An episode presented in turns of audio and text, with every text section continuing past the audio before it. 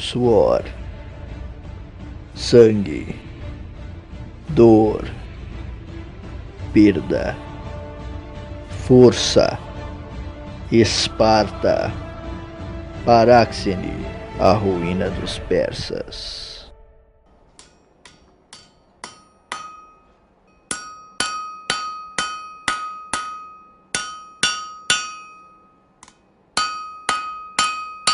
Todas as vezes que meus olhos se cruzavam com os de Cletarco, eu tinha apenas uma certeza. Ele via a verdade dentro de mim. Em minha mente, ele não sabia de nada, nem de Lanfásmenos, nem de meu futuro filho, ou sequer de meus planos de abandonar Esparta. Mas ele penetrava em meu coração com olhos astutos olhos experientes e corajosos. As questões que eu lhe trazia diariamente sobre o manuseio da argamassa, a remoção da pedra, o corte da madeira e outras perguntas sobre arquitetura já não lhe eram estranhas. Ele a todas respondia, ensinando-me tudo aquilo que havia aprendido em seus anos na forja e em Esparta. Mas ele sabia eu sentia em todos os músculos de meu corpo que ele sabia da verdade. Com ele eu aprendi a escolher a madeira, lhe aprumar o corte e separar as ripas, encontrar o mármore e o calcário, cortar a pedra e deslocá-la até onde eu desejasse. Especializei-me em técnicas que poucos conheciam, como a demorada arte do mosaicon, a arte das musas, onde o encaixe perfeito das pedras proporcionava um solo resistente e suave para a morada. Os dias de aprendizado eram árduos, e eu passava o dia dividido entre os treinamentos na Catálima, as lições de Cletarco e os cuidados com Anfásmenos. Ao fim do dia, as árvores se tornavam ripas e tábuas, as pedras transformavam-se em degraus e lajotas. Meu corpo se fortalecia e se desenvolvia, e meu amor tinha o suprimento da noite e a segurança da madrugada. Construir uma morada espartana era mais complexo do que eu imaginava. Toda a estrutura consistia em um quadrado amurado com um pátio circular no centro, e era desse pátio que os cômodos brotavam, como as pétalas que saem do centro da flor. Mas a morada espartana não era frágil como uma flor de primavera. Nossas casas são como fortalezas, e todo e qualquer habitante de Esparta poderia se guarnecer dentro de seus muros por meses. Era exatamente disso que Lanfásmenos precisava em meio à floresta, e foi isso que eu lhe entreguei, com minhas próprias mãos, como lhe foi prometido.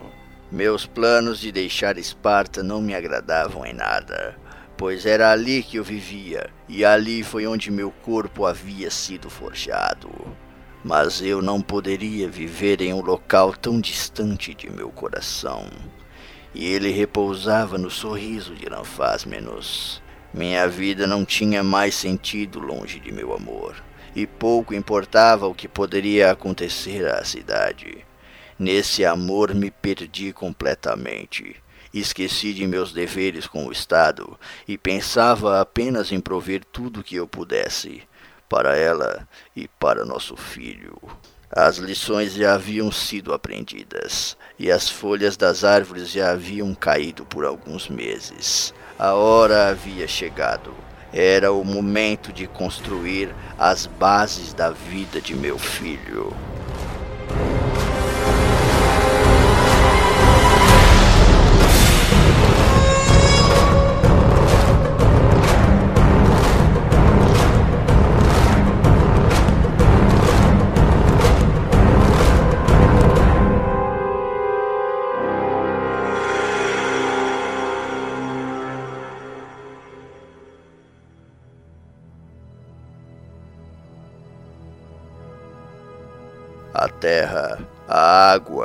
Barro e a lama eram meus companheiros. A ponteira, o malho, as faíscas e o suor me acompanhavam pela noite. E assim comecei a construção. Encontrava-me com meu amor sempre no final da tarde, e com ela permanecia até o início da madrugada. Limpei o terreno com as mãos nuas, tufo por tufo, grama por grama, arrancados direto da raiz, para que não crescessem novamente por sob a argamassa. Com minha espada desenhei, no tronco de um dos castanheiros, como seria o projeto da casa. Escavei o solo com ferramentas produzidas por mim mesmo, nas forjas de Cletarco. Nivelei o terreno e estudei a posição do sol e dos ventos. As árvores caíam às dúzias, e delas eu tirava os recursos de que precisava, cortando e esculpindo a madeira até meus dedos amolecerem de cansaço e minhas mãos sangrarem de esforço. E mesmo assim eu não parava, pois o tempo estava rompendo as barreiras de minha estimativa, e Lanfásmenos, deitada no solo, me observava com a barriga cada vez maior. Nosso filho estava a caminho, e ele não esperaria o término de meu trabalho. Nos poucos momentos em que eu não estava cortando, quebrando, erguendo ou arrastando algo, eu caçava o alimento para os corpos de meu amor e meu filho, e me contentava com as sobras. Enquanto as mãos eram utilizadas para a refeição, os pés descalços trabalhavam, pisoteando e misturando a lama, o pó de mármore e a palha seca. Nenhuma dessas coisas veio de Esparta. Nenhum construtor havia as trazido e preparado os recursos. Essa era a minha função e meu desejo. Pois em Esparta a palavra é firme como os braços de Hefesto. Em Esparta não há desistência. E assim os dias foram se seguindo com treinamento extenuante na polis e trabalho árduo na floresta. Meu corpo reagia a todos esses estímulos, se desenvolvendo e se fortalecendo. O solo fora preparado, pois eu dominava a arte do mosaico. Com a argamassa despejada no terreno, o encaixe das pedras de mármore foi feito. Perdi a conta de quantas vezes minhas unhas se quebraram, partidas e viradas para trás, devido ao esforço repetitivo e demorado.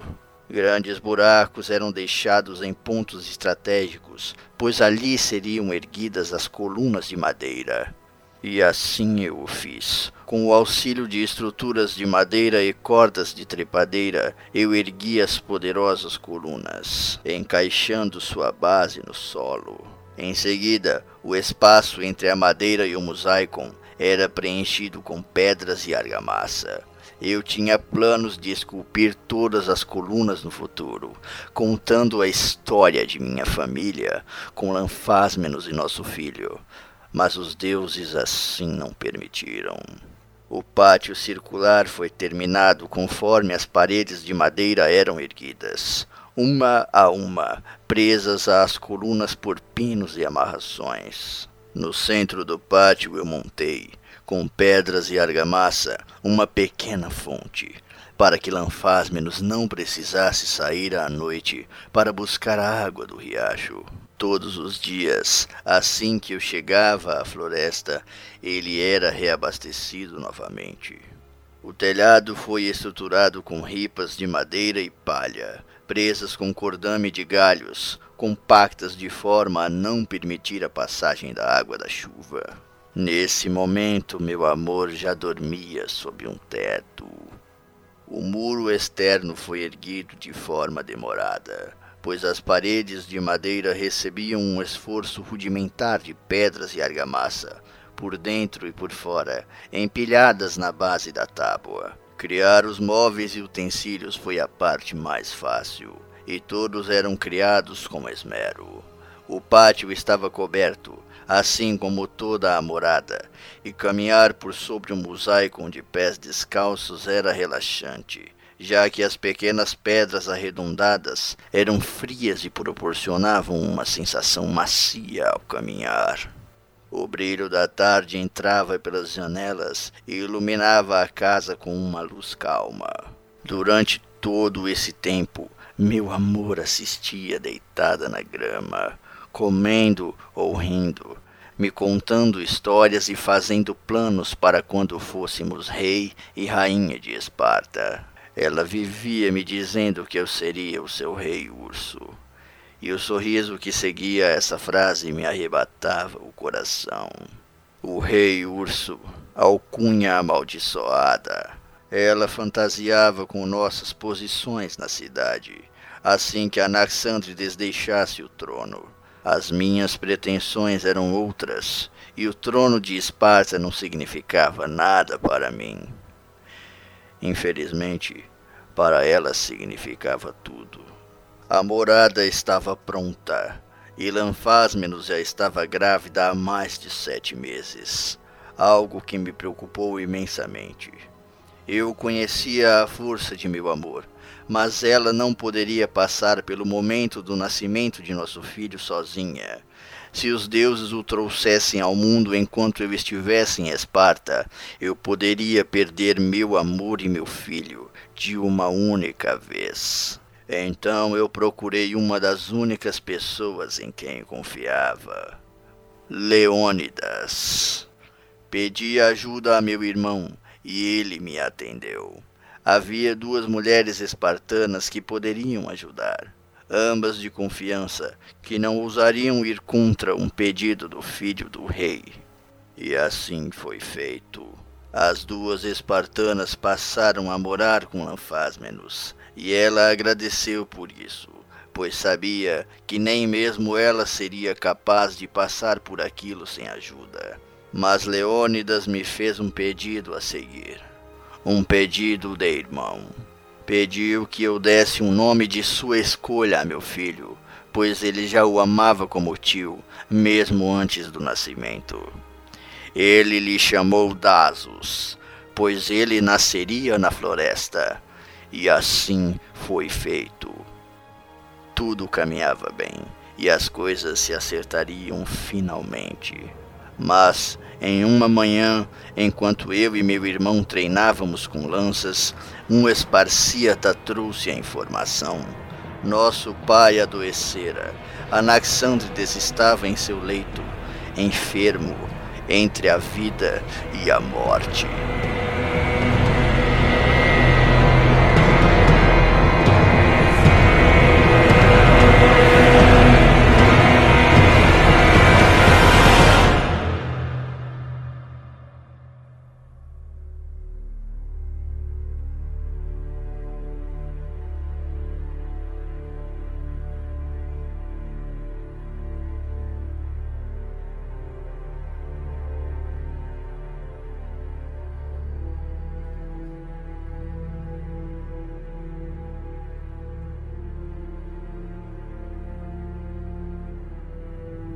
Meu irmão e eu entramos no aposento, rápidos como lobos, esbaforidos como nunca antes ficamos. O mármore refletia os raios de sol que penetravam pelos finos tecidos das janelas. A cama era simples e rústica, feita de madeira e freixo seco, mas transmitia um ar imponente, pois em seu leito repousava o rei de Esparta. Os olhos de meu pai anuviados e desanimados, fitavam uma janela, onde encontraram uma ave do Oriente. O pássaro não se movia, como se fizesse parte da estrutura do cômodo. Suas asas eram negras e seu bico era vermelho como o sangue. Toda a sua cabeça era horripilante, e nem as penas de seu corpo eram harmônicas ou belas. Anaxandrides estava inepto como uma árvore em um dia sem ventania. Ao seu redor, de cabeça baixa, esparciatas de grande importância para o Estado respeitavam a situação do rei. Em um ato de muito esforço, meu pai moveu seus olhos. Eles fitaram Leônidas e pareciam sorrir, orgulhosos. Quando seu olhar repousou sobre mim, um de seus olhos desprendeu uma lágrima, triste e solitária, silenciosa como o desabrochar de uma flor. Ele nada disse, mas em minha mente só havia uma frase: Paráxene, a ruína de Esparta. Esses foram os últimos movimentos de meu pai, que permaneceu em estado vegetativo por mais alguns anos. Os esparcíatas entenderam a vontade de Anaxandrides, e Leônidas foi exaltado como o novo rei de Esparta. O Ibis eremita, de asas negras e bico vermelho, voou pelos ares, como se levasse para longe minha honra. Nesse momento senti uma dor angustiante no peito, como se os próprios deuses estivessem apertando meu coração. Caí sobre um joelho e fui amparado por Leônidas, que abriu caminho a cotoveladas por entre os homens.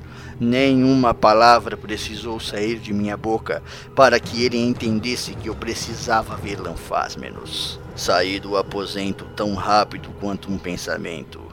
Me livrei das vestes e corri como nunca antes em minha vida.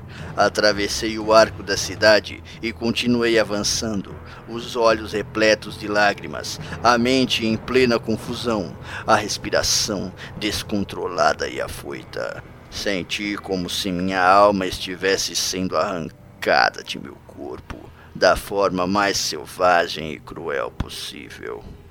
Eu não sabia o motivo pelo qual eu corria, mas eu não podia parar. Minhas pernas, fortes como os troncos de um carvalho, estremeciam e bambeavam, pois meu coração se apertava a cada passo. Os pés afundavam na terra e a grama não tinha mais toque. Um galho de oliveira, muito fino e resistente, foi de encontro ao lóbulo de minha orelha direita, partindo-o em dois. Mas eu não vacilei. Meu objetivo era a morada de meu amor. Então os deuses me atenderam, e lá eu cheguei. A primeira coisa que vi foi uma das mulheres enviadas para ajudar Lanfásmenos, morta do lado de fora dos muros. Em seu pescoço havia uma fina linha vermelha, riscada com alguma lâmina, e sobre seu rosto eu a vi, a ave negra do Oriente, devorando-lhe um dos olhos. E rompi pela porta principal, quebrando uma das dobradiças e trincando a madeira com o ombro e corri para o centro do pátio. Minha segunda visão não me acalmou. Uma das espartanas estava por sobre a fonte. A mulher, repleta de buracos, esfaqueada brutalmente, dançava entre sangue e água, boiando sem vida. Meus olhos arregalados doíam, e eu empunhei o enxadão que descansava em uma parede próxima. Pus abaixo a porta do aposento de Anfásmenos com um violento pontapé. E foi aí que conheci a completa impotência. As nuvens cobriram os céus. Talvez fossem os deuses tentando apaziguar minha dor. Mas eles falharam desastrosamente. Uma fina chuva começou a cair do lado de fora. Eu me lembro até mesmo do cheiro. Sangue e terra molhada. Aproximei-me do berço de minha futura geração e eliminava sangue por entre as ripas do estrado. As finas linhas vermelhas desciam até o solo, criando um círculo rubro ao redor do móvel. Tazos repousava no leito, tal qual meu pai em Esparta Estendi minhas mãos, calejadas e ásperas, e o apanhei com todo o cuidado que pude. Minhas pernas, exaustas há tempos, desistiram pela primeira vez. E eu caí de joelhos. As lágrimas eram intensas. Nasciam em um choro violento, como a lava que irrompe do vulcão. Mais de 40 anos se passaram e eu ainda me lembro do cheiro. Em meus braços estava meu filho, Dasus, o nascido na floresta, como seu tio queria que se chamasse. Os olhos inchados, o nariz muito branco, a pequena boca fechada para nunca mais se abrir. O cordão umbilical ainda estava preso em sua barriga. Os pés e as mãos, tão pequenos e belos, estavam frios como a chuva. E afundado no topo de sua cabeça, encontrava-se um punhal persa, dourado como uma lembrança, opaco como o esquecimento. Ali eu não era mais Paráxene. Naquele momento, eu não fui um espartano. Eu não entendia o que eu era naquele instante. Não havia treinado para ser. Mas naquele acontecimento, eu era só um homem. Eu era apenas um pai. E em meus braços estava meu filho a coisa mais importante que a vida poderia me proporcionar. Porém, a mais frágil que a morte pôde tomar.